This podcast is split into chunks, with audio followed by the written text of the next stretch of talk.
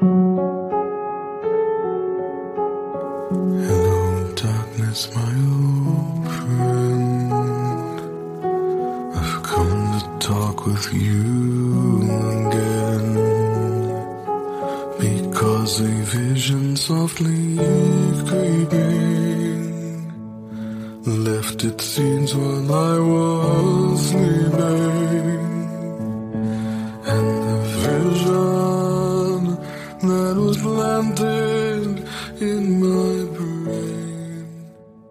而你作为一个调酒师，你其实是窥见了这个城市夜生活的一面。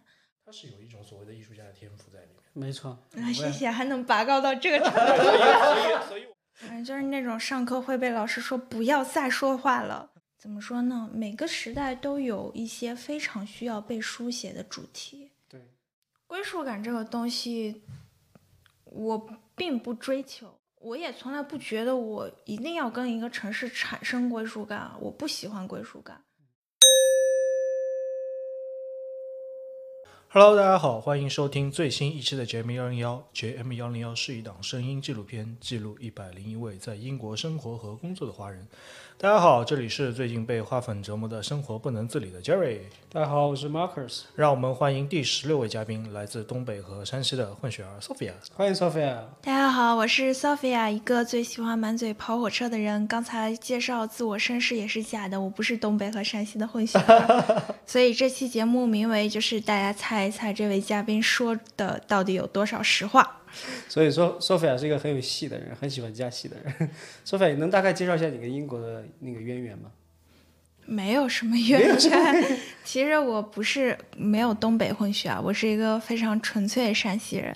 之所以说东北混血，是因为就是我最好的朋友是几乎全是东北人，哦，然后我又总是去东北住，然后只要跟他们待久了，我就会染上东北口音，以至于有的时候别人听我说话的时候会问我是不是东北人，所以我后来就干脆直接告诉别人我是哈尔滨人。所以我们听不出来你有他们东东北口音因为很久没跟东北朋友见面了，啊，所以是之前的事儿。身上的东北口音逐渐的退却，是吧？对对，身上东北血统逐渐的没有了，很失很失落。所以你是什么时候来英国的嘞？我应该是二一年年初的时候来英国，然后在之前短暂的待过一段时间，很快因为疫情就回国了。明白，其实也是来读书。对，是来读书的。嗯，所以还没有毕业是吧？呃，考完最后一门试了，然后拿到了毕业成绩，但还没有拿到毕业证。对，所以现在是最放松的时候。嗯，所以就是索菲亚，你在那个英国待的时间不长嘛，不长。所以嗯，应该对英国还是有一点印象，但是可能没有那么深。你对英国的印象能够大概描述和总结一下？我对英国，这是一个，反正英国不是一个我一来就觉得我从心底爱上它的地方，就没有很强烈的情感上的 connection。对，嗯，有的地方可能是你去了住了一段时间，然后再离开它，你就魂牵梦萦，然后总想回去。估计英国就是一个我离开后偶尔会想一下，但是不回去就不回去吧的地方。明白，就是一个一个一个一个一个站而已，对你来说。我觉得它是一个很好的地方，只是可能我跟它没有命运上的缘分。没错，那既然没有因命运上的缘分，为什么最终还是把两年的命运交给了 这个地方呢？主要是因为拿到 offer 就那么几个，选来选去，可供选择的余地也不是很多。对他就是。其实，呃，熟悉声音的朋友，对声音比较敏感的朋友，应该能猜出来。其实，索菲亚以前参加我们一个节目，就是一个特辑。只是 Sophia 最大的一个标签是个调酒师。哦，哎，你这连这又来一个个都知道？对，那我们就从你人生当中第一次接触酒精开始聊起吧。我第一次有自主意识的喝酒，就是说不是被人偷偷把酒加到饮料里这种喝酒，应该是上初中，嗯，然后喝啤酒，当时没觉得这玩意儿有啥好喝的，没有想到后来成了自己吃饭的，嗯，饭吧，是。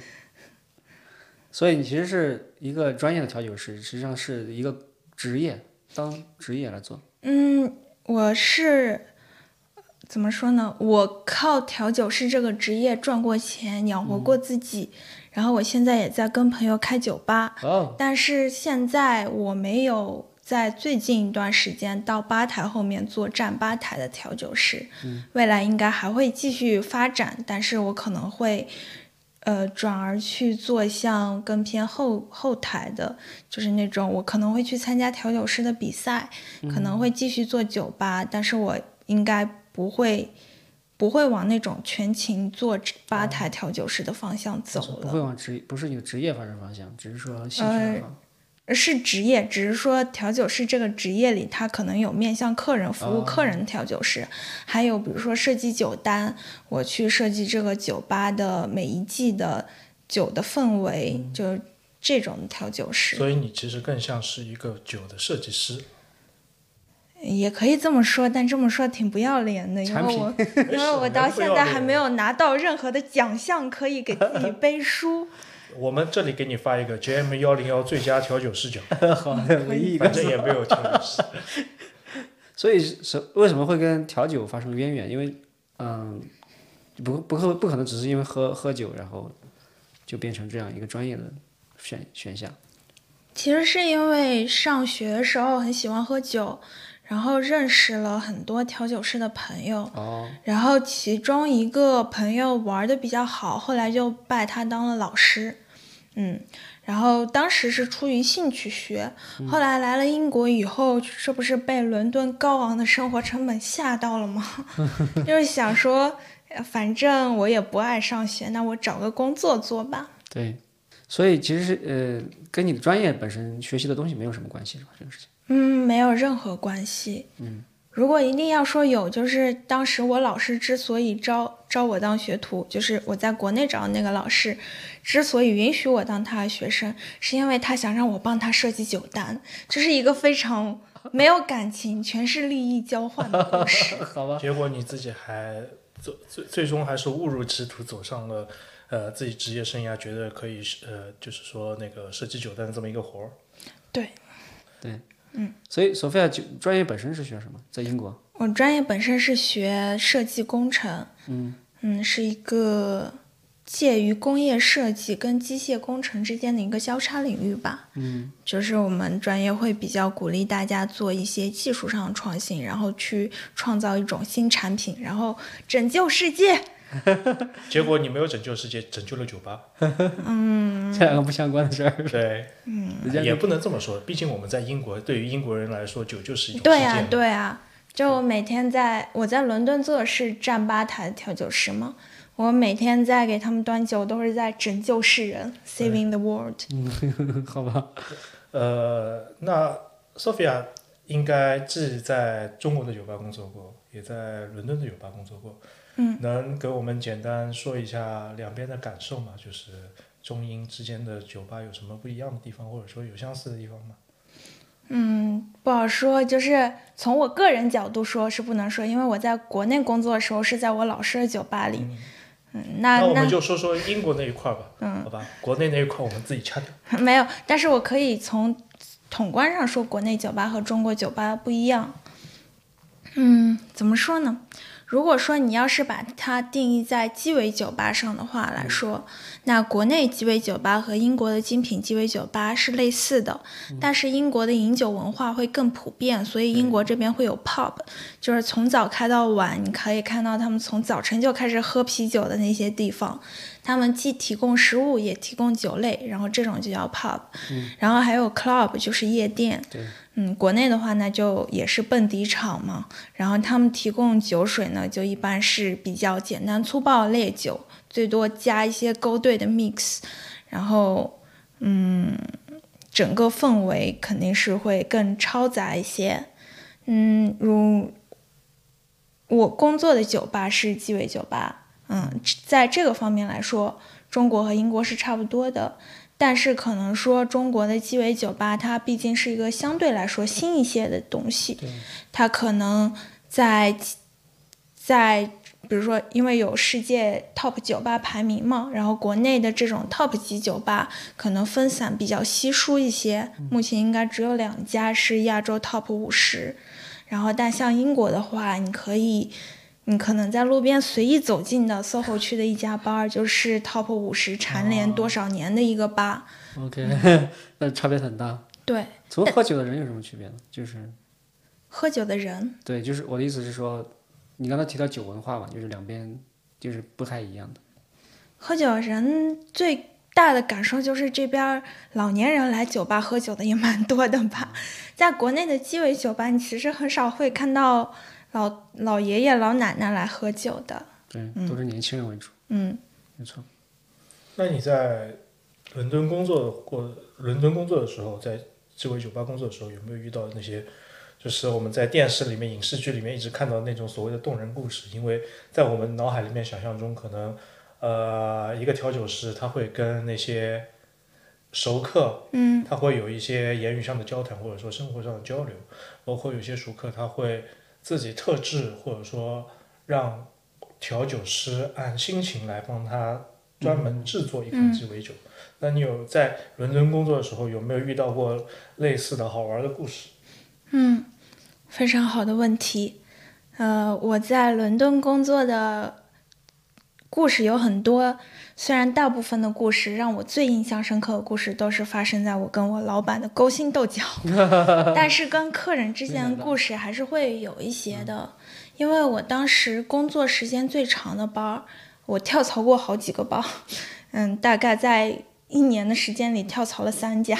啊，然后工作最久那个 bar，它是一个主题 bar，然后那个主题是一个二战主题的，哦，所以就是我们会穿着那个军装，然后去调酒，然后我们会叫客人叫 agent，然后就是他们点酒就是点一个 task，然后会有那个防空警报的声音，就是出酒的时候我们会拉那个防空警报在声音。伦敦吗？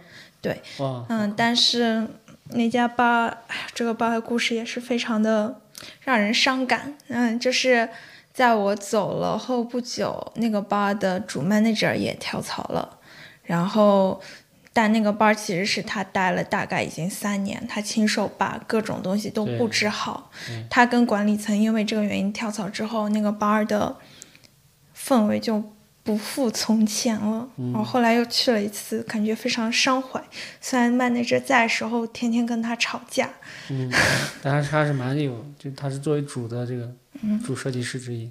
所以你觉得，对于 bar 来说，它的 manager 是非常重要的，还是说它的主题是更重要的？当然是 manager 最重要。在英国的话，他们就是 manager；在国内的话，也也是 manager，还有主调。嗯，一个酒吧一般会有一个主调，就是资历最深的调酒师，然后他会跟 manager 会跟其他的，比如说 designer 合作去做每一季酒吧酒单主题的革新。所以，一个好的 senior 的主调是这个 bar 的灵魂，他既要会带他的下面的 junior 调酒师，也要承担起这个 bar 主题的一个构建，主题形象的构建。嗯所以相对来说，bar 这个东西它是非常难以复制的，对不对？对，嗯，天时地利人和缺一不可嘛。你首先是，首先你做一个伴儿你在实力上要过硬，但是同时你要有一点点的运气，或者说你 starter 的人脉，能够让别人爱上这个地方。同时呢，你招聘的调酒师他要有人格魅力，他能让客人一来再来变成回头客。对，那有的人他就是天然非常有魅力，你把他招来就相当于放了一个矿在那里。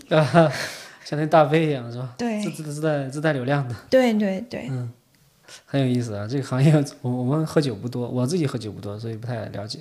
是不是像像你刚才说的主调，就跟那个呃我做不恰当的类比一样，餐厅的主厨一样那种感觉？对他就是 chef 的感觉。嗯，其实他是定这个整体的这个餐饮调子。对对，一个餐厅，你如果常去，你肯定是因为你喜欢这个 chef。对，是它的整体的风格是一样的。那我们就来聊聊那个，既然 Sophia 巧妙的躲过了那个最好的客人这个问题，我们就来聊聊那个 他跟 manager 之间勾心斗角的问题。你觉得，就是因为他本身也算是一种职场嘛，嗯，对吧？那你对于职场的初印象是什么样子的？初印象当然是很好很好了，因为当时是我 manager 把我挖过去的。啊，我们我当时在隔壁一家 pub 上班，嗯，就 pub 嘛，就是也没有很多机会做鸡尾酒，对，然后我就经常在休息的时间到旁边去串门嘛，然后 manager 可能觉得我还可以，然后他就把我挖了过去，然后我当时是当然就觉得这个 manager 人又好，又肯给我 机会，眼光又好。对呀、主要眼光好，对呀、伯乐。嗯，那之后怎么发展成勾心斗角的呢？就是呃，一开始他说的是让我过去当 bartender，结果我去了之后，他我发现他想让我当 on floor 的 waitress，就是当服务生。那就不是一个然后当服务生，第一个是工资会比 bartender 低一些，第二个是我怀疑他只是想把我当花瓶，很有可能。对，就是他不想像他承诺的那样教我当 bartender 了，然后他不想花力气培养我，就是。嗯因为这是一个 bartender，他肯定是要在不停的不同的 bar 里面去接受人家不一样的酒单配方的训练，你的手才会越来越熟嘛。然后我就这是我们第一次矛盾，后来的矛盾主要是因为他 overtime 的让我工作，嗯、然后这个 overtime 不是说我今天让你工作十小时你不许走，而是那种我明明说好这周我工作三天，但但是你在我休息那天突然给我一个扣过来说。Sophia，今天真的好忙好忙好忙呀！嗯，求你了，你最好了，你能不能过来帮忙？就是这种道德绑架。对道德绑架，就 是他平时对你那么好，然后你不好意思说 no，但是你去工作了吧，你整个人又很委屈，嗯，一两次还可以。然后我后来就发现他可能是握住了这个命门，他就老这样，这是我们最大的矛盾点。后来的矛盾点就是随着职场深入，那肯定你又想升升职加薪，不是升职就是加薪，加薪，但是他可能又不想给你加薪。明白。嗯，所以这个行业它它的嗯、呃往上走的路线其实蛮清晰的，清晰的是吧？就是你从一开始做 bartender，、再开始做调酒之类的。对，两种路吧，一种是你最开始都是从肯定是从学徒做起，做成吧台调酒师，生成主调，然后一条路就是你从主调去代表你的酒吧参加各种比赛，啊，获得对，有很多比赛，然后获得名气。这个时候你可以再选择，就是你可以去跳到更好的 top bar 工作，也可以跳到比如说酒类品牌去做形象大使。哦那时候你就脱离了酒吧工作环境了，你就更像一个白领打工人。对对对，然后你还可以再选一条路，就是你单单立门户自开酒吧。嗯，所以现在你已经走到最后一个阶段了，嗯，没有，你 不是在开酒吧这？是跳级 的。跳级了。我我开酒吧是是这这就是我没有走这条路嘛，是我的老师走了这条路，嗯然后我我当然就跟着我的老师投一点钱进去，对，但是其实我也没有做任何实际上的经营管理，都是我老师在做。明白，明嗯，白。我会做一些品牌运营的事情，是在哪里是在国内，在济南。嗯，？OK，嗯，那我们只能回国喝了。是的可，能去济南去去看山东鲁能泰山比赛的时候再喝。是的，呃，既然 Sophia 的志向是做一个调酒设计师嘛，那么你现在已经肯定接触了很多的那种调酒配方了。嗯，迄今为止，你觉得你个人而言最喜欢的一款酒是什么？嗯、也经常会有人这么问，每次都非常难以回答，因为酒的配方它并不是一个固定数额，它是会指数是是指数是上涨的。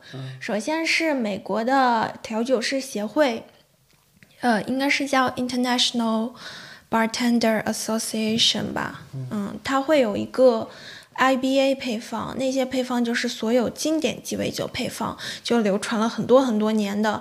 你在世界哪个地方走进哪个 bar，你告诉调酒师，他都能做出来啊。这是一部分，那剩下部分呢，就是每个酒吧它都会有自己独特的配方，啊、对，他们是会不断发明新配方的，包括像我说调酒师参加比赛，他们每次比赛也是会去做一个专门的比赛配方，所以配方太多了，你就没有办法说我喜最喜欢哪个，最喜欢的呃，是一个酒吧吧，他们家所有酒我都喜欢。嗯、伦敦苏荷区的 Swift，这个酒吧它是一个什么样主题的？它的主题就是年年都是世界 Top 五十的主题，就是他们不是每一个吧都会有有那么明确的主题的，什么我二战，我这这那那，不是的，有的人家就没有主题，人家就是一个 cocktail bar，嗯他们的好处就是他们的出品质量很高，一直是一个相对恒定状态。呃，因为我大概每一个月就会去一次，每个月都去，OK，所以我能够喝出来，就是当你喝一年之后，你会发现，无论什么时候我去，我喝到的质量都是基本持平的，不会因为比如说我换了调酒师，然后我的出品质量就断崖式下坠。我觉得这是非常重要的，一个好酒吧是一个稳定的水水水平过关。没错。嗯，现在考完试了，最喜欢喝的酒就是白开水，嗯因为我只有我我我在伦敦工作完之后，我现在对自己喝酒非常的克制，为什么呢？因为见了太多喝醉的人了吧，就是。就是你开始会对自己的行为举止有一些想要注意的感觉，年纪大了，不不再是不再是小时候喝醉也能被人原谅的年纪了。你虽然是一个调酒师，但是你上班时间你最好是不要喝酒的。我一边喝一边调，然后又对，然后你的味蕾，因为大家都会有感觉，你喝酒喝多了，你的舌头是会麻掉的。是啊，你的舌尖上的细胞会因为常年的酒水啊、烟啊，它会死掉很多。所以，那我觉得，如果你还想往创新的方向发展，你还想做一些口味上的创新，你就不要这样对待自己的舌头。对，有道理。嗯，所以我刚刚听你说你在讲酒的时候，在讲嗯、呃酒单的时候，讲美国有一个 association 有一些标准的时候，怎么听来听去有点像音乐？因为比如说它有一些曲子名曲、标准曲子，对它也有每个做艺术家自己的发挥，对，它没有什么标准，它就是可能是喝的是一种心情，喝的是一种感觉感受，是的。临时发挥、即兴发挥的东西也很多。是的，那个 IBA 的酒单就好像考级曲目一样，啊，它是固定的，但是每个音乐家弹出来的是不一样的。同样的人弹巴赫，有的人会在里面加上更花哨的技巧，对，有的人就是直来直去，我走一个大气路线，这跟调酒师做是一样的。没错，所以我想追问你一个点，就是说你为什么会喜欢这个酒调酒这个职业或这个这个行业？是不是说跟你内心里面会有一些，就是对它它是有点像艺术一样的东西的？我我我感受到它跟跟艺术有很多相似的地方。它虽然有标准，有一些行业的发展的一些大 V，有些有些行业的东西，但是也有自己发挥的余地，也有展现自己的这个机会。你在每一款酒，在不同时间、不同地方。去喝去调它的时候，都会是一个自我的展现。嗯，是这样的，就是我觉得调酒师做的酒会跟他个人风格有很强烈的关系。那设计新酒的过程也非常的有趣啊、还有一个原因就是，我觉得做调酒师是一种全新的融入生活的方式，因为普通人都在白天活动，在夜晚休息。而你作为一个调酒师，你其实是窥见了这个城市夜生活的一面，而且它好像是一个融入异乡的时候非常容易的口子。嗯，你去做别的事情，你其实很难在短时间内认识到一个新的城市那么多新奇的人。是，嗯，还有那些最底层的。就是发生在见不得光处的那些秘密，你可能做一个白领是完全做不到的。没错，因为我们日常见到的，我们学习、工作、生活，都是好像见到这个社会，就是期望人们期望给你展示的那一面。但是你刚刚说那个点，比如说晚上在喝酒的时候，那就特别容易人生百态，对吧？然后特别容易很真实。我来喝酒了，我还在乎个啥呀？古来圣贤皆寂寞，唯唯有饮饮者留其名。有道理。以前喝酒就是因为非常享受上头状态，嗯，嗯，而且那个时候你好像就是有一种你想寻找边界的感觉，哦，就是对你不知道那个幻觉的边界到底在哪里，所以你就拼命灌自己酒精，每一次你都好像在试探自己极限一样，然然后去试探自己到那个极限会不会掉下去。后来可能年纪大了之后，你就会觉得找到那个极限是很危险的事情，你会直接掉下去的，离他远一点，拉一个警戒线。对这个年纪大的女孩子，现在只有二十多岁，说年纪大的事情。就就当你凝望着深渊的时候，深渊也在凝望着你；当你凝望着醉酒状态的时候，一个酒疯子也在凝视着你。没错，嗯呃，但是我其实，在这一段当中，我还听到了一种所谓的艺术家的自觉，嗯因为艺术它始终是要探索极限的，它要别去探索艺术的边界，探索创新的边界到底在哪里。是那反过来说，我觉得从 Sophia 喝酒的这个角度，就喝酒的这个脾性上来看，他是有一种所谓的艺术家的天赋在里面。没错。啊，谢谢，还能拔高到这个程度。对，所以 所以我们把我们把话题绕回来嘛，那个我们就聊聊你的专业问题。呃，你学的是一个交叉学科，对吧？要求的是一个创新性。然后，你觉得这个学科，你在学习的过程中有没有遇到什么好玩的事情？索菲亚想着喝酒就是喝酒，这个这个专业真的是我人生中的歧途，歧途 走差了。走岔了，那我们也走得岔了，走岔了。也得听听岔路。你当初为什么会选择了这条岔路？除了 offer 之外，不要给我 offer 这个理由。真的是，因为我本科的时候是学偏机械的哦工业设计，我们那个学校是一个机械学院，然后我当时就是因为不喜欢这种很工科的东西，我想要搞艺术，然后我才去申请了艺术院校。然后我申请到所有 offer 里面，这个专业不是艺术类的，但它是所有学校里 title 最好的。哦，然后我的家人和朋友都说：“那你肯定选这个，你还想什么？”然后我就来了。来了之后我就想，早知道还是去搞艺术了。其实专业有点，但专业跟你之前那个又跟你之前学的那个机械类的又又又是相关的呀，感觉好像是一个很好的结合。嗯，从外人角度来看，就是感觉啊，嗯可以设计加上那个，是不是一个很好的结合？对，但实际上学起来其实跟你想象的不一样。跟我想象不一样。就是我，我朋友是这么说的，就他觉得为什么不适合我？他觉得我可能更像一个 artist，然后我不太能够做有限制的东西。而当你做一个创新项目的时候，你其实要考虑到很多，比如说技术上的限制。对，然后这个东西推出市场以后，它生产线上的限制，它推出到商业市场上的时候，市场对它受众的限制，其实你是做一个非常非常可落地的项目。对，主要你这个东西从一开始有一个 idea 到最后变成产品，有很多需要配合的行业跟你配合，对，还有法律上的限制就。很烦。你这个对吧？你这行你这行业太你这链条太长了，嗯，不像艺术家，我开心我画个画我就浪成，对对管你呢，对就结束了。对，你说这个我非常非常能理解。嗯，所以其实你还是更希望能够有一些自自没有限制的发挥。对所以回到跟调酒有点像什么？调酒其实我我想调成什么样就什么样，只要没有毒都能喝，对对，是是这样的。只要喝不死人就可以。对，只要喝一不死般也不会有问题啊。嗯，所以这个可能对，其实还是找了一个酒，就像他你刚刚说那个调酒，我觉得这真的特别像艺术。你像不同的这个酒品，你调在一起，就像音符混在一起的感觉，对对吧？然后你调出来，它就是一一个这个作品本身，它就是一一款一首一首曲子。然后根据每个人的心情，根据不同的客人的心情，根据那个场景，我调出来一个作品，嗯，很有意思。非常有意思。所以你可能未来不会去做这种工业设计本身的一些相关的行业。嗯不会，这辈子都不会再跟这种 设计再有任何联系了。我我提起行囊马上就跑。能能聊聊就是你写写文字的这个经历吗？我写文字，就是我是真的不太好意思，因为我总感觉如果我说我写文字有一点成就的话，大家印象应该是感觉已经出了几本书，卖了几个版权。哎这个有什么？我一天到晚说自己是小说家，结果呢？对，对吧？从来不写小说的。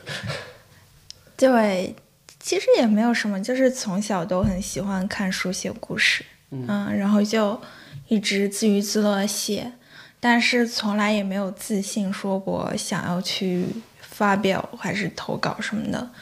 嗯，后来是因为高中的时候开始混同人圈，然后慢慢的写同人作品，可能同人梦它会比原创作品让你有一个底气，就是更敢发出去，因为你知道会有同好来看。对。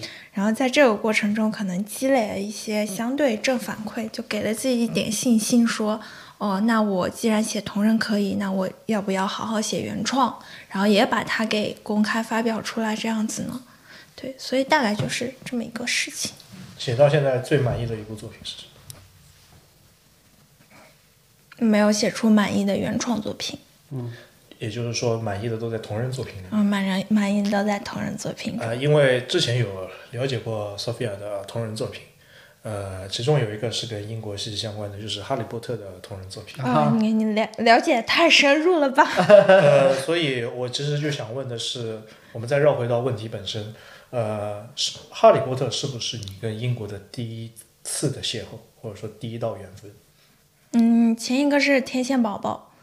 嗯，这个更现实。我差点忘了天线宝宝居然还是英国的，我也不知道是英国的。直到去年那个七十周年的千禧，就白白金禧年的那个游行庆典上，我才知道天线宝宝原来是个英国。是的，是的。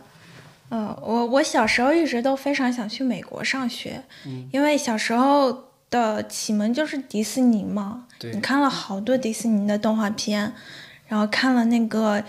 因为我们小的时候，电视台上还是会播放美剧的，播放那个《成长的烦恼》。哦。嗯，然后嗯看了就非常想去美国生活。然后是后来上小学看了《哈利波特》以后，就就觉得我早晚有一天会有一只猫头鹰从英国飞到我家，给我递录取通知书。对。然后自那之后，大家也都知道，小孩子就是很喜欢沉迷于这种。古堡啊，贵族啊，魔法的梦想中，每个人都有。对，然后就会觉得英国还蛮好的。嗯嗯。结果录取通知出来了，但是不是猫头鹰送来的？啊，也不是去苏格兰的。学什么工业设计？我是一个表达欲非常旺盛的人。这个表达欲，你要你要么就写成字，写成故事，要么你写成日记。那还有排解不了的，你也不能每天拉着朋友说话呀。对，嗯，那那你就只能再找个方式发泄一下喽。没错。嗯，所以，所以我觉得你真的很很有艺术家体质，因为你刚提到表达欲嘛，你其实不论调酒也罢，还是你是做嗯，比你做设计也罢，还是你做那个写写文字，还是你去去录播客，其实都是想要去抒发一些情感出来。嗯。所以你是你觉得你是个情感很丰富的人吗？就是说你会有很多不同的感受想要去分享。嗯，我觉得是的。嗯，就哪些地哪些时候会让你特别的有表达欲？会有一些时某些时刻会让你特别有表达欲吗？喝完喝完酒的时候，难道酒是一个让你有表达欲的一个方式？嗯，不是，我的表达欲是从始至终的，就是我从小时候开始就是班里最爱说话的那个人。反正，就是那种上课会被老师说不要再说话了。我之前高中的时候有一个朋友跟我说，每天跟你在一起都像是夏天。我说为什么我像夏天一样温柔活泼可爱吗？他说不是，你像蝉一样聒噪。有的时候我我现在是会觉得。随时随地把表达欲转化成内容，并不是一件好事情。因为你对一个事情的思考，它可能为额度就那么多。你如果是每次有一点点发现，你就啊迅速的把它产出成内容，就是相当于你你每次只挖一个非常浅的层。所以有的时候你需要克制一下表达欲，你需要让自己。再内化，然后再往下深挖一点。等你把它深挖到一个很深的深度的时候，你才能把所有想表达的东西再杂糅一下产出。这个时候产出的时候，你会发现它没有那么多感想了，没有那么多要表达的了。但是你已经把这个事思考的更深入了。这个过程是不是有点像设计？就是在设计一个东西出来。嗯。就是比如说你刚才说的，我们每天会有很多，其实我们每天有很多感受。你说，我觉得每个人都是有表达欲的人，只不过是我选择表达还是选择不表达，嗯，对不对？你说你内内心，当你不说话，我是个寡言的人，但是我真的不说话吗？我内心在对话，嗯，我只不过是寡言而已，嗯，但我不代表是我寡表达欲，嗯，我的表达欲是内心一直在的，我每天都会有很多内心对话，嗯，我只是选择不说，嗯，但是当你选择说出来的时候，有些人会选择我立马说出来，就是一个特别就是外向的，我就有什么事马上就说出来。嗯，但有些人会选择我要沉淀一下，就你说的，我可能要设计一下，我要 design 一下，我要去深挖一下，我要把它做出一个感觉比较成熟，让我觉得能够更清晰的表达我自己的一个作品一样的，我的表达的过程已经内化了，已经变成加工过了，然后变成一个作品再去说出来，可能还显得更有逻辑，可能会显得更加有富有思考，可能会显得更加怎么说，我这个人会更加有内涵，类似这样的东西。嗯，就这个真的是个人选择，这这我觉得决定了很多人不同的性格。所以我因为我遇到很多人，我觉得每天我们也采访很多人，对吧？我真正深刻的认同，每个人都有极度强的表达欲，嗯，只不过他选择表达是选择不表达的问题。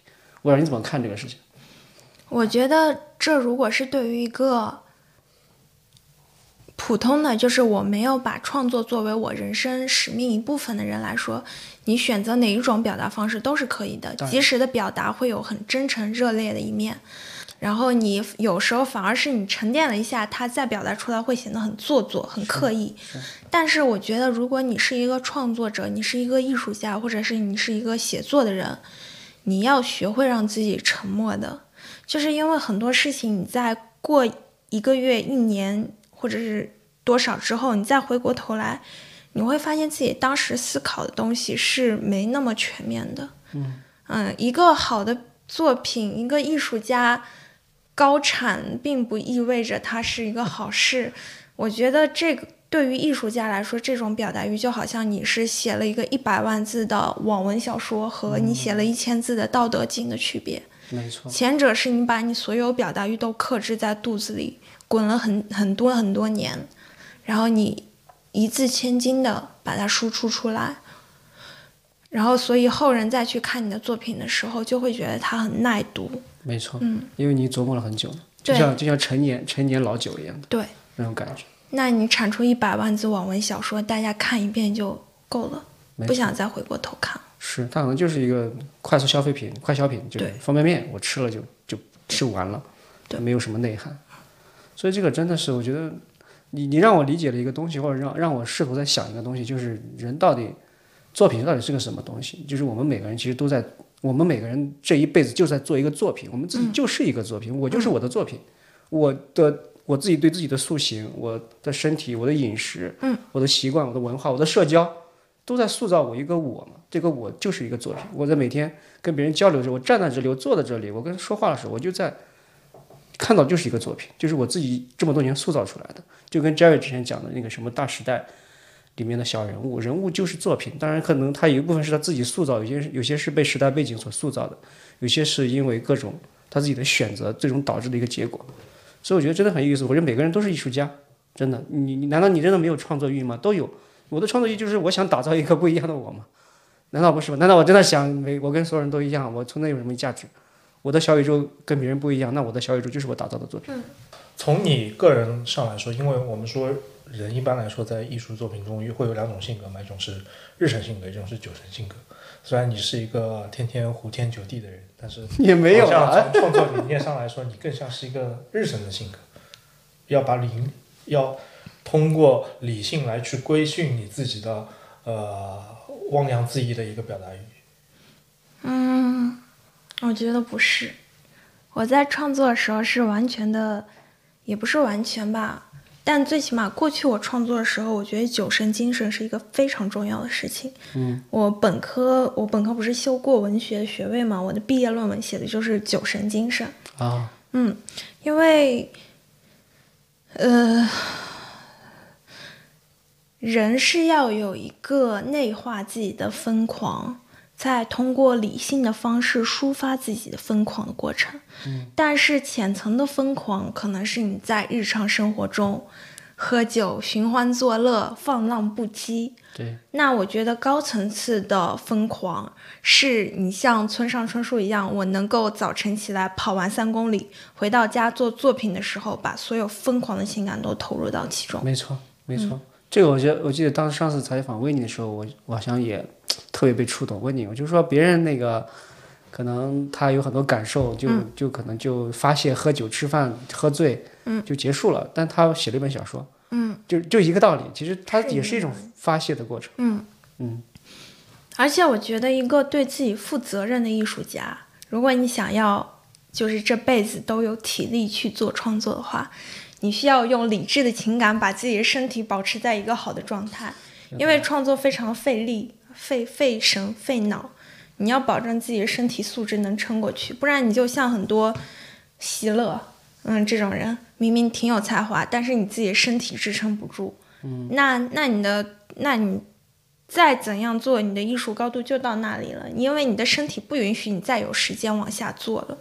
没错，这也挺可惜的，说实话。嗯。因为你无论无论多么好的饮料，什么多么好的酒，都需要时间来去沉淀，对吧？嗯。沉淀的越好，可能不一定是更好，但是它一定会有新的东西出来。嗯。对你来说，你现在的一个创作的一个艺术的障在哪里？瓶颈有吗？我都没开始创作，哪哪哪哪就谈我们每个人都。在每一天都在创作之中，嗯每个人每一天都在积累自己的创作素材。就像马老师说的，我们每一天其实我们这一秒都在无形之中，有形或者无形的塑造下一秒的我们自己。嗯那么你肯定作为一个艺术家的自觉，你有一幅肯定想要完成的作品。嗯那么对于这一幅作品来说，可能现在是一个具象的，也可能是个抽象的。那么无论是具象还是抽象，你总归有那么一个感觉在那里。你觉得是什么制约了你，达到把那个抽象的作品给具象化？生活经历，嗯嗯，生活的体验，因为我觉得，嗯，怎么说呢？每个时代都有一些非常需要被书写的主题，对，嗯，比如说对于我们这一代来说，疫情三年发生的事情是非常需要被书写记录的。没错。但是在这三年中，你可能因为自己的原因，可能因为机缘巧合的原因，你把自己其实是隔绝在了最痛苦的那些事情之外的。嗯，很多事情你是没有亲身经验过的，你没有亲身的 connection，那这个主题你很难书写好。你做再多的二手调研，你都还原不了一手的心情和心境。那这就很遗憾嘛。这只是一个例子，书就以疫情书写这个主题，还有更多的事情，你是没有亲身经历过的，你没有真的去体验过非常极致的绝望，你没有体验过那些最困苦的瞬间。那可能这些瞬间原本是我想书写的，但是我没有这样的经验让自己去书写，所以我现在就人只能创作出自己认知范围内的东西嘛，所以我也只能创作出我经验提炼出的那些故事。如果把过去的两年在伦敦的经历做成一幅作品的话，你希望以一种什么样的形式来表达？我可能会，嗯，我最近在写一个故事，就是之前我在一个论坛就开日记连载，讲我在伦敦啊，当调酒师的日子。然后我现在觉得我可以把那些连载过的帖子重新整理一下，做成一个更完整的故事。然后，伦敦调酒故事，嗯、我可以把它发展出来，因为很多时候，你你你你的感受是不局限在那个地方的。比如说，之前我在一家酒店当调酒师，在那个时候，我非常深入的体会到了有一个作家叫托卡尔丘克，然后他有一本书，有有有一本小说集叫《衣柜》，里面有一个故事是讲一个酒店服务员的故事。他说有大意啊，大意我记不得原文了，就是说你在酒店工作的时候，你会觉得自己是一件物品，你会慢慢的消失掉你对你作为人存在的感受，然后顾客对待你，他看到你就好像看到一个柜子，看到一个茶杯一样。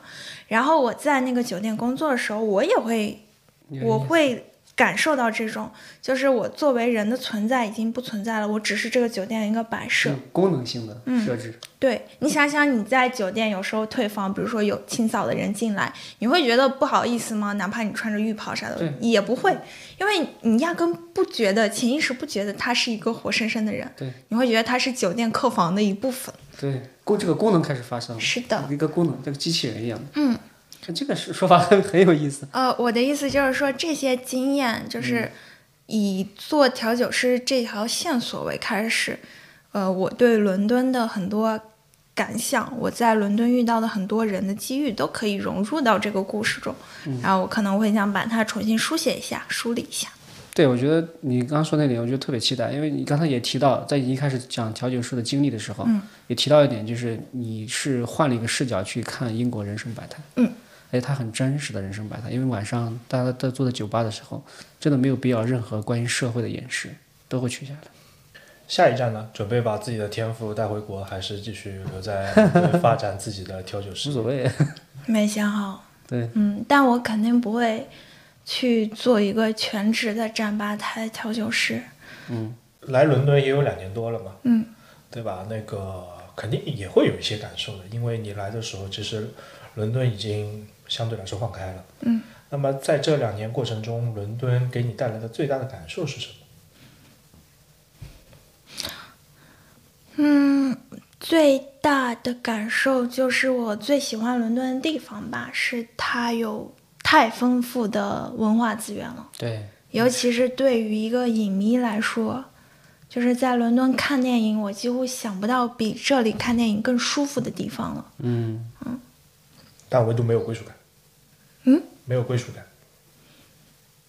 归属感这个东西，我并不追求，因为我从小到大都在不同的城市中搬来搬去。没错，我也从来不觉得我一定要跟一个城市产生归属感，我不喜欢归属感。我是一个很讨厌被束缚的人。嗯，你更希望跟城市产生哪一种情感方面的联系？我只需要这个城市能让我有一个能满足我基本要求的生活、基本生活品质要求的物质条件，跟一个加分项就可以了。这个加分项可以是天气，可以是文化环境，可以是非常多的社交的人。这里面只要选一个，这个城市对于我来说就可居住了。就其他哪怕都是扣分项也无所谓。对啊，伦敦除了看电影、看剧、看戏方便以外，对我来说没有任何加分项。没错，嗯是我我很喜欢你这个设定，就是嗯我我自己我自己个人也是非常讨厌归属感的东西。我觉得归属感是一个束缚、没有意义的东西，因为归属感是是建立在没有安全感的基础之上的。对当你有安全感之后，哪里都是家。对家是什么东西？家是一种感觉而已，没有意义。当你非要一个地方、一个固定的地方，然后让自己有安全感的时候，那其实证明自己内心是极度没有安全感。对，所以那个，只是我们跟 Sophia 聊完，我们可以听到，就是 Sophia 她的人生有很多不一样的切面，有不同的镜子，但内核都是一个，就是在她她是在不断探索自己人生的极限。没错，喝酒也是在探索自己断片的极限，调酒的酒单也是在探索自己创新的极限，做作品也好，做写写小说也罢。那么在这种探索极限的过程当中，我最羡慕 Sophia 一点就是她不追求那种所谓的稳定或者固定的状态，这可能对于艺术家来说是最重要的一件事情。嗯你有什么要总结的？谢谢 Jerry 老师跟马老师，他给我拔高出了自己未曾设想的高度呢。嗯，也也没什么，就是虽然我我看似有很多切面，可能更多原因只是因为我是做事三分钟热度的人吧。但是做事三分钟热度也挺好的。如果有像我一样的听众朋友，就是我们不要为自己的三分钟热度维持，嗯，最起码有三分钟呢。啊，最后让我们举起虚幻的酒杯，祝愿 Sophia 能够找到，包括我们的听友也能找到更多属于自己的三分钟，啊，为 Sophia 故去的人生完成一场一场美丽之葬礼。谢谢大家，我们下期再见。谢谢大家。多谢多谢，拜拜。如果各位听友也想分享自己的英伦故事的话，就给我们留言吧。我们背了好久，就等你们动人的故事了。JM 幺零幺在一百零一个故事里照见自己，回观世界。